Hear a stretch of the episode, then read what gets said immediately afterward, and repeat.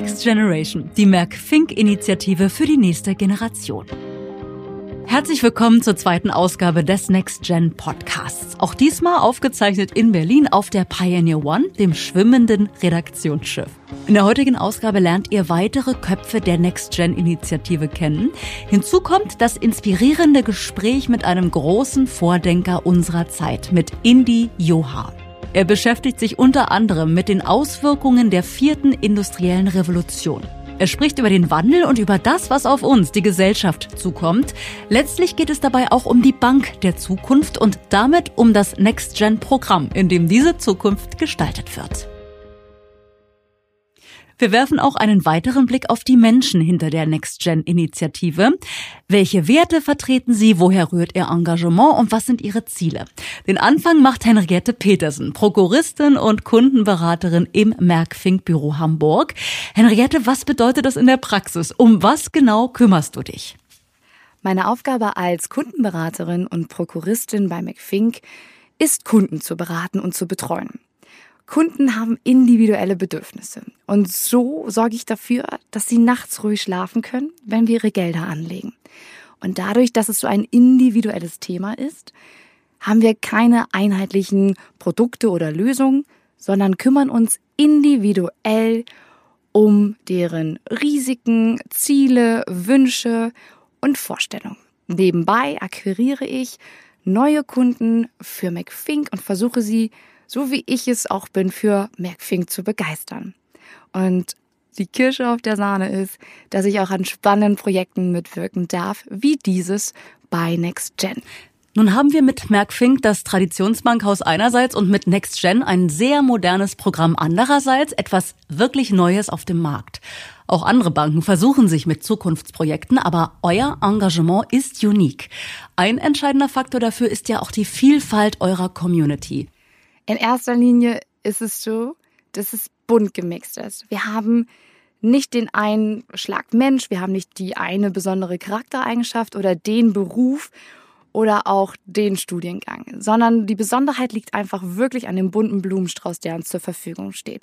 Von Start-up-Unternehmen, Chirurgen, Unternehmensberater, Anwälten, Unternehmer, die selber Unternehmen gegründet haben, ist alles mit dabei.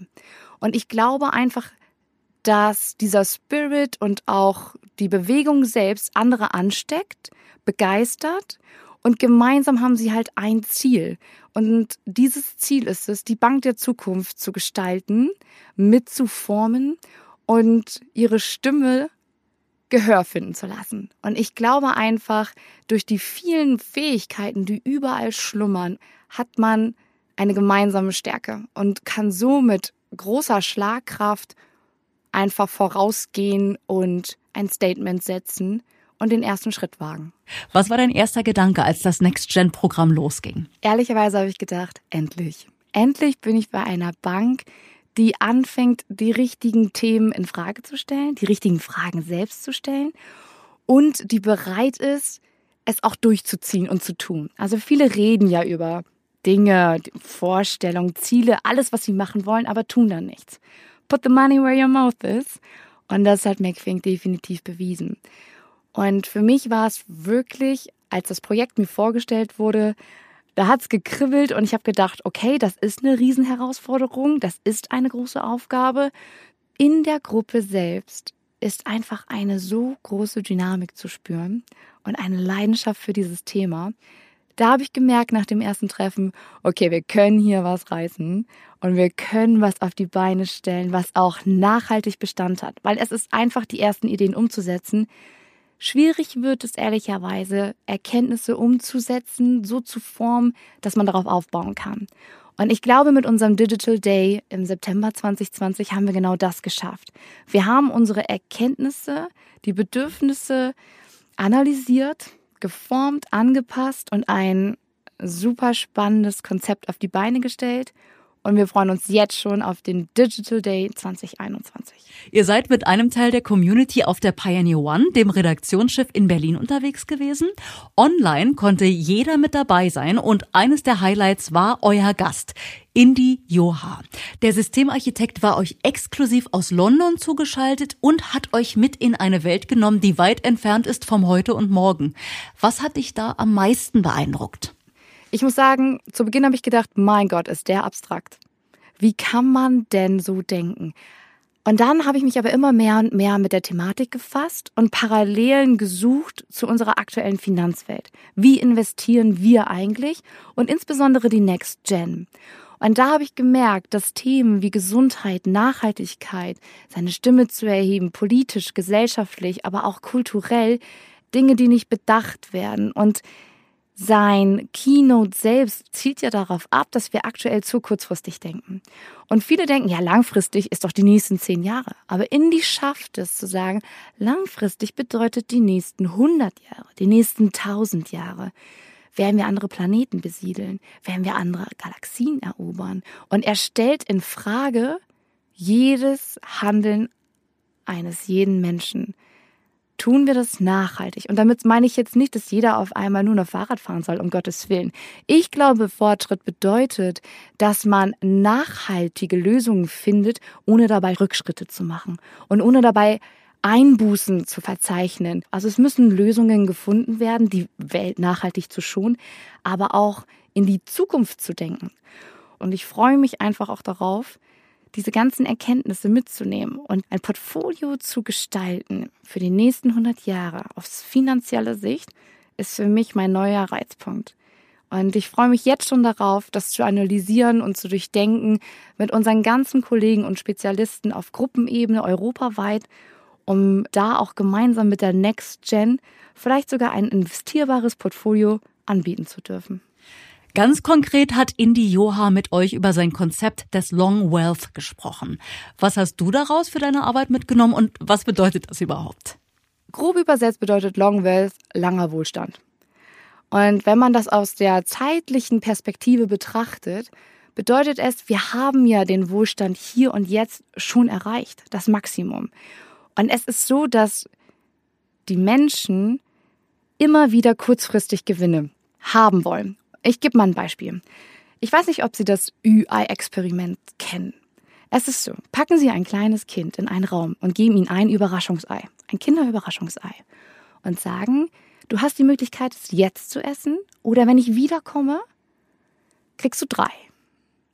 Ich glaube, wir wissen alle, was passiert. Also 99 Prozent der Kinder essen das Ei sofort. Und so ist es auch in der Finanzwelt und in den aktuellen Portfolien. Long Wealth bedeutet aber genau das pure Gegenteil. Long Wealth bedeutet auch Wohlstand zu haben in den nächsten tausend Jahren. Und Wohlstand nicht nur auf Geld bezogen oder die besten Renditen, sondern in erster Linie bedeutet The Long Wealth eher solche Sachen zu fördern, vor allem auch das Thema Bildung und Gesundheit weiter nach vorne zu bringen und nicht nur kurzfristig ein Medikament für Covid-19 zu finden, sondern vielleicht sogar ein Heilmittel gegen Krebs. Das ist The Long Wealth und daran sollte man ansetzen. Vielleicht ist es sogar eine Philosophie, nach der man leben kann. Philosophie trifft es gut, weil es um ein grundsätzliches Konzept geht. Indi Joha sagt ja, die Art und Weise, wie wir Menschen leben und den Großteil unserer Wirtschaft aufgebaut haben, wird sich von Grund auf ändern müssen.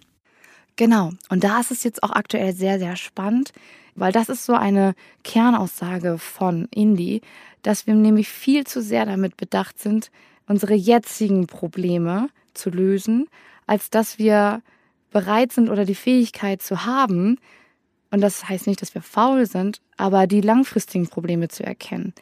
Und in Bezug auf der aktuellen Pandemie kann man sagen, würden wir langfristig denken, hätten wir dann vielleicht Schutzmaßnahmen oder Forschung betrieben, dass erst keine Pandemie zustande kommt und wenn doch, dass wir gewappnet wären.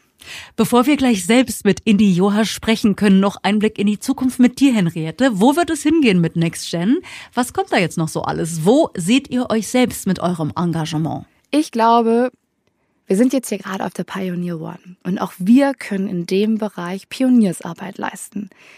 Ich denke einfach, dass wir noch viel weitere Diskussionen haben werden, spannende Referenten hören.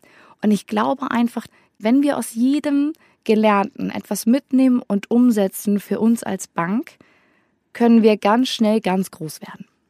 Und damit meine ich nicht nur auf Gewinne oder auf Renditen bezogen, sondern einfach ein Statement setzen, für das wir stehen.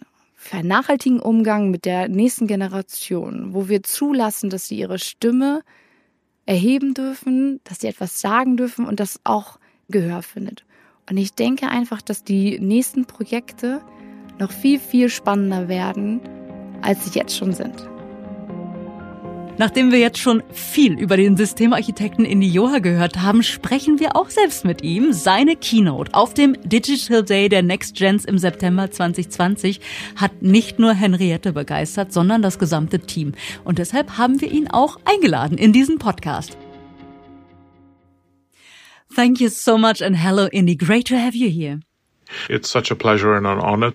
I think the conversations that we're having are really important.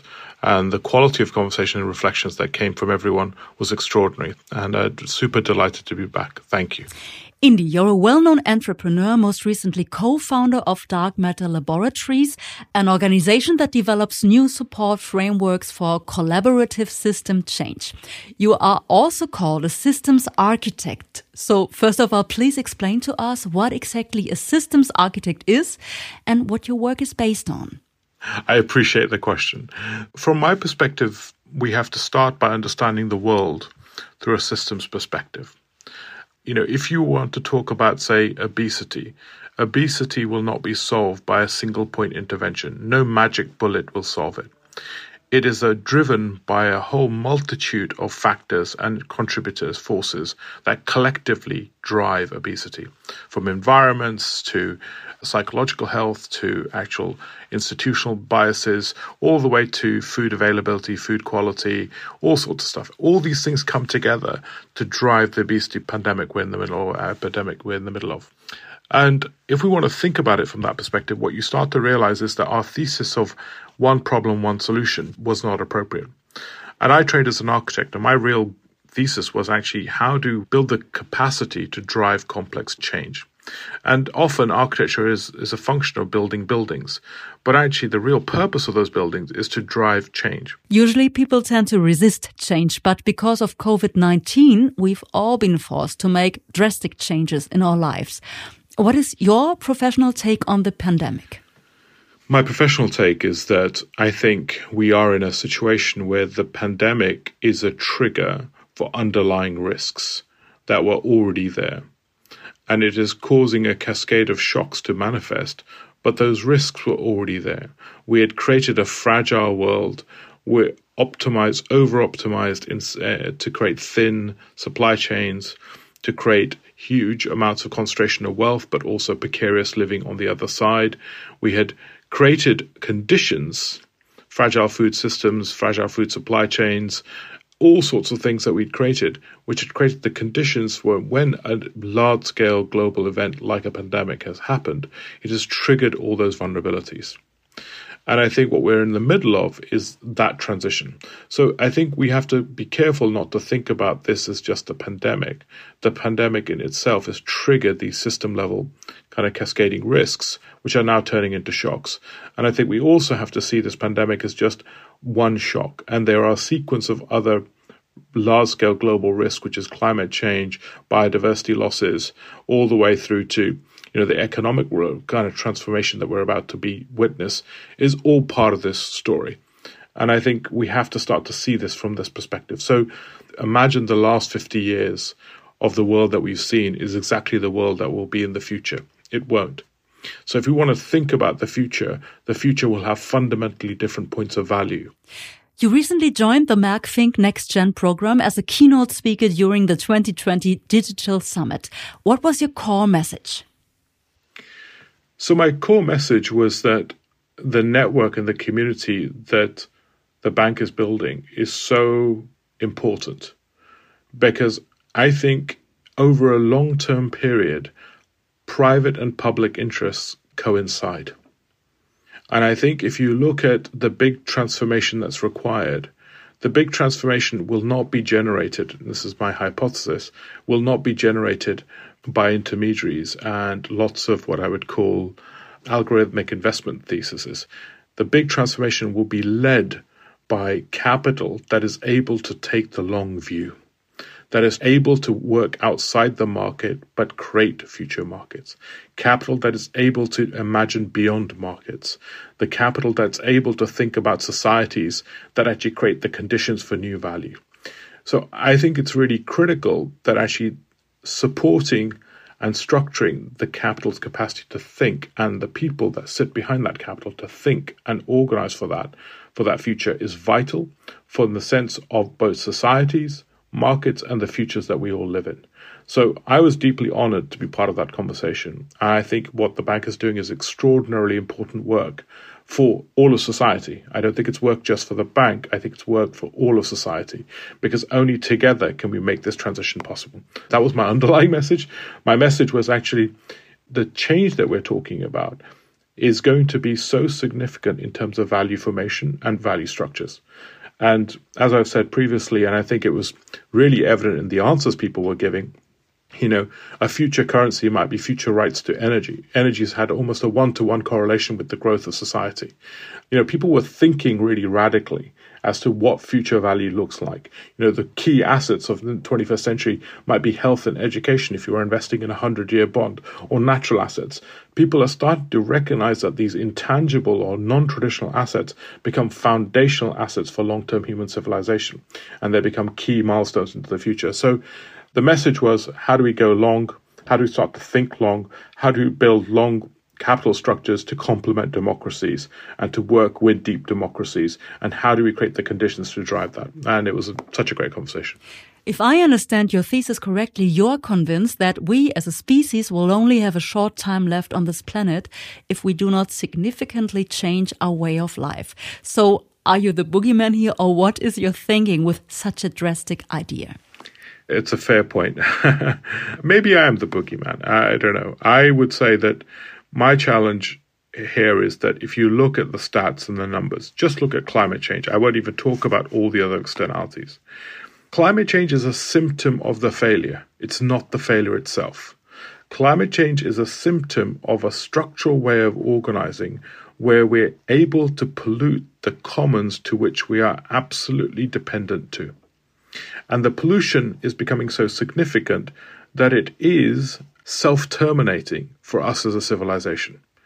So, if you look at any of the stats of 2050, if we are failure to deliver against any of the climate change targets, and that's just one target, remember, biodiversity, plastics in society, there's a whole bunch of other issues that are equally contaminating and equally disastrous for us. If we don't deal with them, we as a civilization fall off a cliff. And it's no longer possible to isolate that fall because actually we're massively global interdependent and fundamentally there's also nuclear weapons on the table. So if we reach an age of conflict, which is historically how we resolve such situations, actually we're in deep trouble. So we are in a very precarious situation where we have to make a transition from one world to the next. And failure to do so will have either meant we've entered an age of war in the age of nuclear weapons or we've entered an age where actually we've we've used up all our energy sources that we have, viable energy sources, and the Earth is X times hotter. We're already going to see the effects of that in terms of cognitive decline, nutrition decline. What does that do to the world that we live in? And I think we're just at the beginning of that cycle. So yes, maybe I am the boogeyman, but that boogeyman is talking from the perspective that I think we can make a transition. And the transition is in the deep structures of society and how we organize ourselves and imagine ourselves. And it is possible, plausible, it is increasingly viscerally available. So I, I think it's going to create new value. That's the other thing. This is not about avoiding destruction. Yes, it is about avoiding destruction, but it's not just about that. It's also about discovering the new frameworks of value which will be available. Many organizations, foundations, and groups deal with questions of sustainability, digitization, and future developments on a global level. Why did you accept the invitation to team up with the Merck Think Next Gen program specifically? I think what you're doing is vital. The holders of capital, the holders of value, the guardians and stewards of value have to align to these perspectives. Not only have to, but it's also where new value is going to be discovered.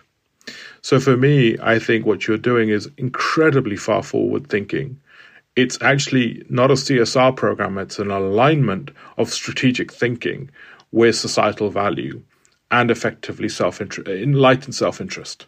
And for me, the ability to do that and the ability to build a conversation as peers across that whole capacity that you're doing. And maybe even you and I can explore a next generation portfolio together of what that portfolio could look like in the 21st century, I think is an incredible opportunity and a necessity. And I think will herald a, a part of heralding a new age. So I totally congratulate the bank. I totally congratulate what you're doing because I think it's both critical and vital. We couldn't have put it better ourselves. Let's leave that as a final word. Thank you so much for taking the time for us and for our podcast and for taking us along with you into your world of thought. Thank you. It's an honor and a pleasure. Und damit zurück ins Hier und Jetzt zu den Menschen, die so viel Zeit und Leidenschaft in das Next Gen Programm stecken. Eine besondere Rolle, wir haben es schon gehört, spielt dabei der Beirat. Unentgeltlich und zuvor auch ohne direkte Verbindungen zu Merck Fink arbeiten hier fünf junge Männer und Frauen aus verschiedensten Bereichen mit an den Ideen der Zukunftsbank.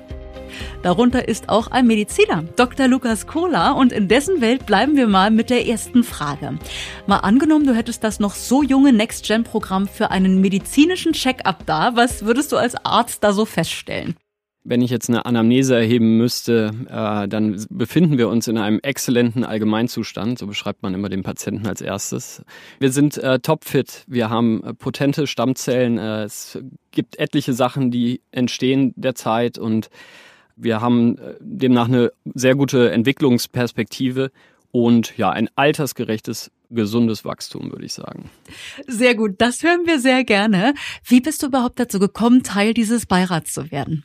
Merck Fink ist auf mich zugekommen äh, über eine Mitarbeiterin des Next Gen Projektes, die mich persönlich kennt. Und sie hat mich gefragt, ob ich nicht Lust hätte, mich zu engagieren, weil sie wusste, dass ich über ein ganz gutes Netzwerk verfüge. Und sie wollten Leute unterschiedlichsten Background auch zusammensuchen. Und vielleicht hat einfach noch ein Arzt gefehlt. Und Genau, ich bin eben Beiratsmitglied und wir unterstützen das Team von Merck Fink, indem wir die Prozesse, die die Bank erstellt, einfach nochmal als Nicht-Banker mitbewerten und so eben zusammen zu einer, ja, zu so Projekten wie eben heute kommen. Und äh, wir haben regelmäßige Telefonate, Zoom-Meetings, Calls und sind sehr produktive, aber auch immer sehr nette Gespräche auf äh, Augenhöhe und deshalb macht es mir auch ungeheuer Spaß, daran teilzunehmen, ja.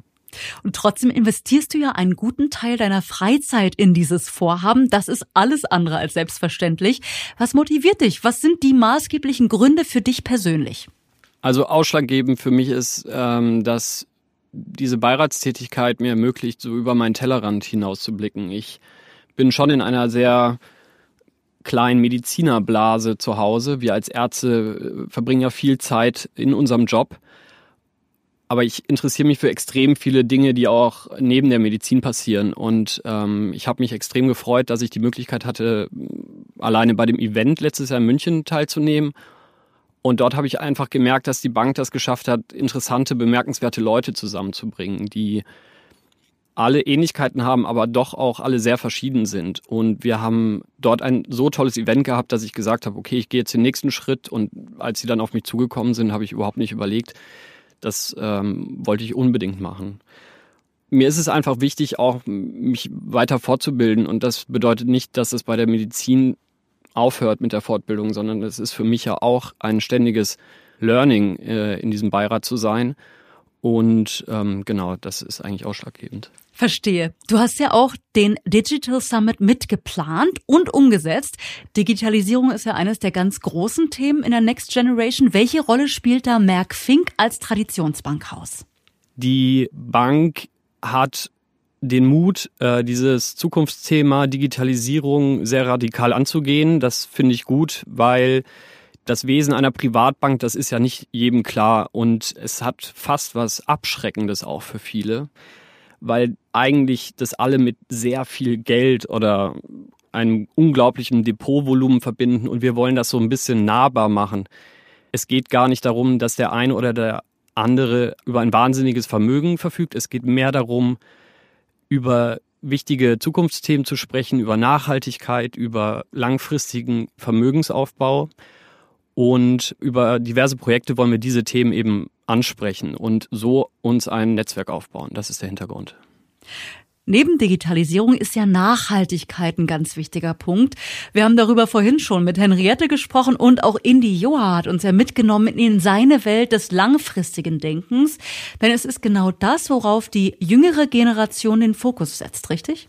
Genau, wir haben ja heute auch eine Umfrage gemacht und diejenigen, die die Auswertung auch äh, gesehen haben, haben wahrscheinlich auch gemerkt, dass es vielen Leuten wichtig ist, Vermögen aufzubauen, ja, aber eben auch nicht zu jedem Preis. Und ich glaube, das kennzeichnet so ein bisschen die junge Generation. Denen ist es wichtig, ein Vermögen zu entwickeln, aber es muss eben die Nachhaltigkeit auch gegeben sein. Das ist auch eine Sache, die wir nicht nur so daher sagen, sondern das wollen wir auch aktiv so gestalten. Wir wollen schon Leute auch zusammenbringen, die langfristig eben ein Vermögen aufbauen möchten. Es muss aber noch nicht da sein. Das ist, glaube ich, ein ganz wichtiger Punkt. Nun seid ihr ja offen für weitere Mitwirkende in eurer Next-Gen-Community. Wer darf sich melden und was erwartet die Interessenten und Interessentinnen? Uns, ich ähm, will das bewusst äh, uns nennen, also uns als Next-Gen-Team von Merck Fink ist es wichtig, dass die Leute verstehen, dass das nicht mit einem gewissen Barvermögen oder einem Depotvolumen, was aktuell besteht, zusammenhängt. Das ist nicht ausschlaggebend für die Teilnahme. Wir wollen ein Netzwerk aufbauen, interessierter Leute, die aktiv eben auch mitmachen. Das ist keine passive Community, da muss man sich aktiv mit einbringen. Und äh, wir bringen alle Sachen mit, wo der andere eben von auch profitieren kann. Und wer da bereit ist, auch daran teilzunehmen, der ist bei uns herzlich willkommen. Da wir die Next-Gen-Community bilden, äh, haben wir eine gewisse Altersgruppe, die wir ansprechen wollen. Wir sind da nicht so streng aber äh, wir haben so gesagt, die Range ist so zwischen 20 und 40, wobei die Grenze weich ist. Ich habe einige meiner Bekannten äh, auch jetzt eingeladen, teilzunehmen an dem äh, Digital Day. Und die sind um die 40 und wenn der eine 41 ist, das jetzt nicht das Problem, aber wir wollen schon die junge Generation erreichen. Zur Frage, was die Interessentinnen und Interessenten erwartet. Ich glaube, dass wir äh, spannende Events veranstalten können ähm, an ungewöhnlichen Orten. Wir sind ja heute hier auf der Pioneer One. Das ist so der Start einer Serie von wirklich interessanten Veranstaltungen mit interessanten Leuten. Wir werden vielfältige Dinge ermöglichen. Also es, äh, es wird breit gefächert. Das Tolle an unserem Netzwerk wird sein, dass wenn man drin ist, erhält man stetige Updates und Informationen zu aufkommenden Events und man kann selber dann entscheiden, wo man teilnehmen möchte und wo nicht. Und das Ganze wird erstmal digital jetzt ausgebaut, vor allem auch im Zuge dieser Corona-Krise. Später wird es aber natürlich auch physische Events geben. Also das ist definitiv geplant. Und durch die vielen Niederlassungen in den deutschen Großstädten, Hamburg, Berlin, München, Köln, Düsseldorf, haben wir natürlich auch die Möglichkeit, Leute aus dem ganzen Land in dieses Netzwerk aufzunehmen. Und das können die erwarten. Ja. Und muss man da auf eine persönliche Einladung aus euren Kreisen hoffen oder kann sich da jeder direkt an euch wenden? Also wer Interesse hat, up-to-date zu bleiben und mitzuwirken, kann diverse Wege gehen. Er kann eine E-Mail schreiben an mich, an das Beiratsteam, an das Projektteam von der Bank. Man kann uns direkt ansprechen, man kann uns auf dem Instagram-Kanal gerne eine Nachricht schreiben. Da sind wir auf allen Kanälen verfügbar. Also muss man sich nicht zurückhalten mit dem Bewerben oder mit dem Interessieren. Da sind wir sehr happy darüber, wenn sich die Leute melden. Ein ganz wunderbares Schlusswort. Das lassen wir so stehen und bedanken uns bei Henriette und Lukas, aber auch natürlich bei Indy Joha für all diese vielfältigen und interessanten Einblicke. Jetzt freuen wir uns darauf, von euch zu hören und zu lesen, um gemeinsam die Bank der Zukunft zu gestalten. Next Generation, die Merck Fink Initiative für die nächste Generation.